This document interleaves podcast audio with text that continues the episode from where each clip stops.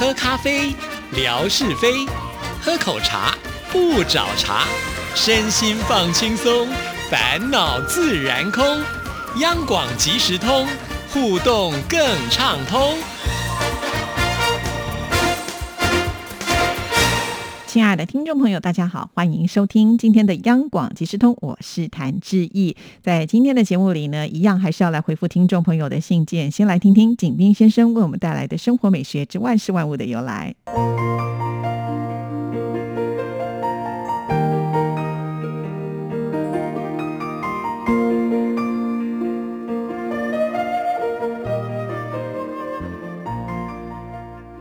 亲爱的朋友，你们好。央广即时通，因为热爱，未来更精彩。刨根问底，探究万事的来龙去脉，追本溯源，了解万物背后的故事，万事万物的由来。欢迎您的收听，我是景斌。今天我们说说固步石钉的由来。在前秦苻坚时期，有一位官员叫江平子，一次。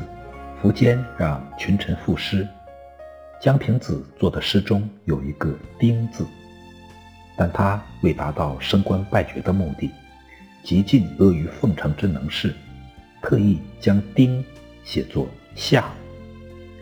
苻坚问他为什么这样写，江平子说：“取夏者，不正之物，未足以献也。”苻坚听了很高兴。提拔江平子为上帝。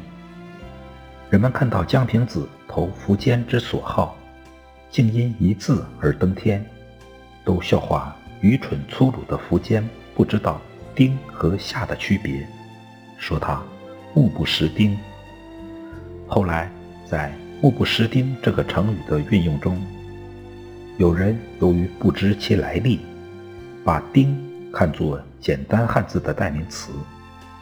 目不识丁变成了连最简单的字也不认识的意思。它原先的意思，渐渐的就鲜为人知了。亲爱的朋友，万事万物的由来，感谢您的收听，关注支持谭志毅，你的笑容更灿烂，你的心情更美丽。再见。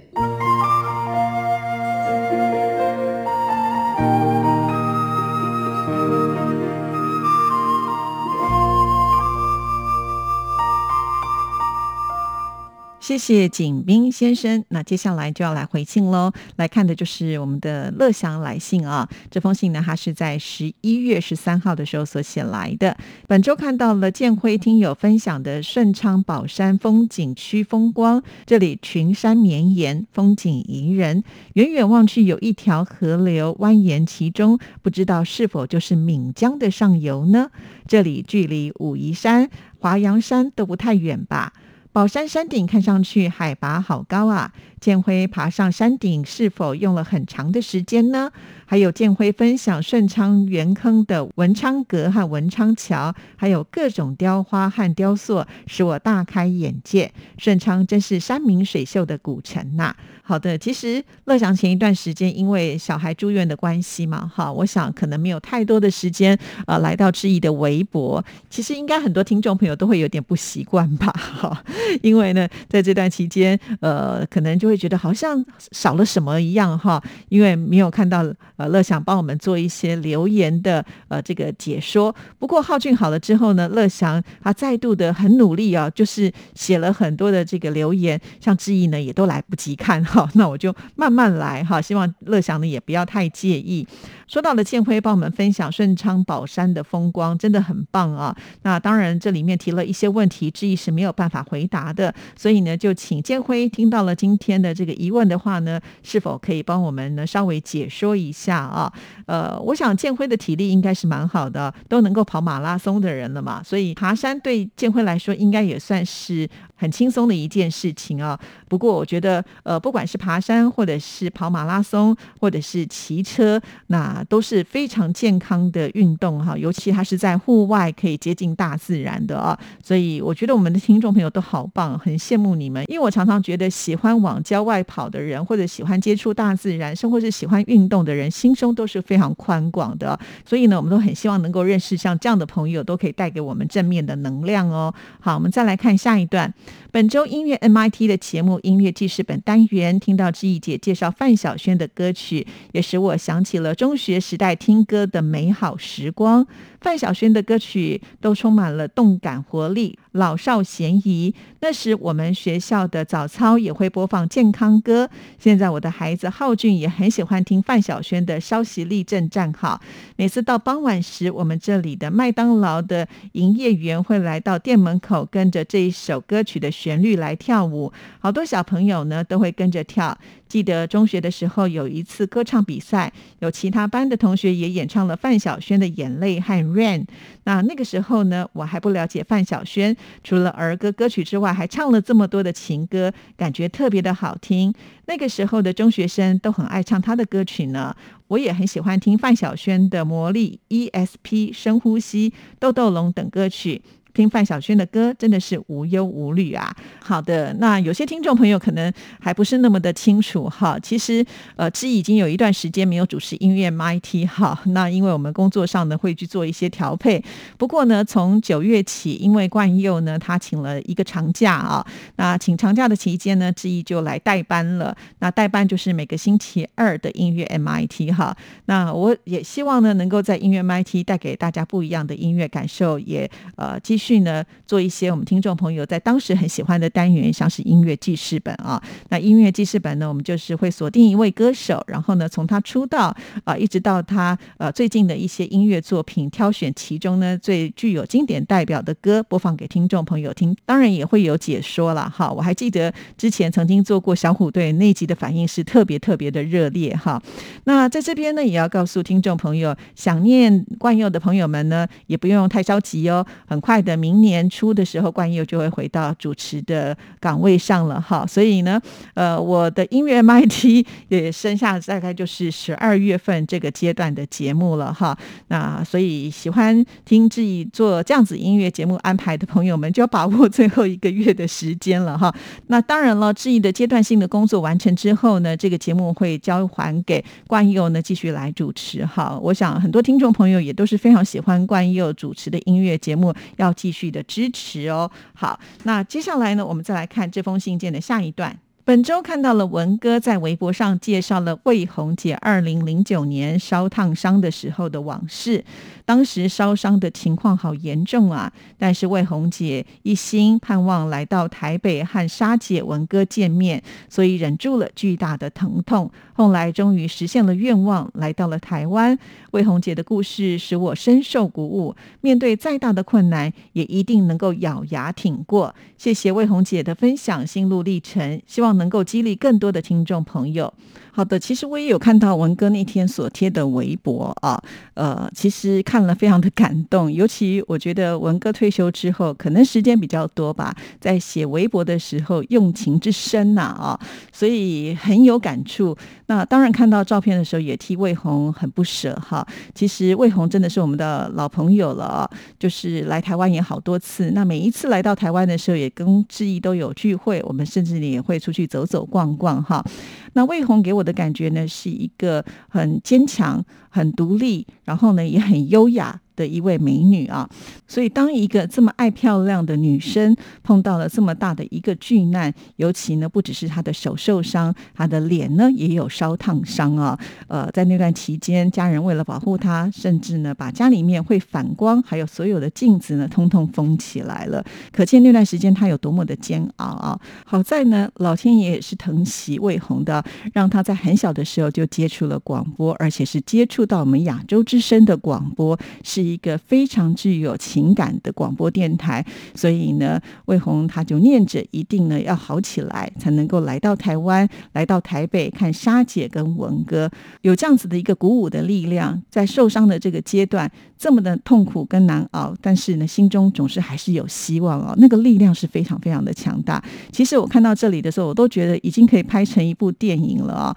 呃，非常的感人。我们其实，在做广播的时候，也不知道广播的威力是如此的强大哈。可是现在想过来之后呢，就觉得自己的这个职业呢是非常的神圣，但也要很感谢，就是大小姐愿意把这一段故事告诉我们呢。其实，也许在广播当中所散发出的影响还有很多很多，但是如果呢，这位听众朋友跟我们失去了联系，或者是呢，并没有告诉我们，那永远就有点像是沉到海底的大石头啊，没有办法呃让大家知道它的威力存在。所以，如果您也跟我们的广播有相关联的故事，真的不要客气啊，尽量的分享，让我们知道，让大家呢来感受这个广播威力。好，我们再来看下一段。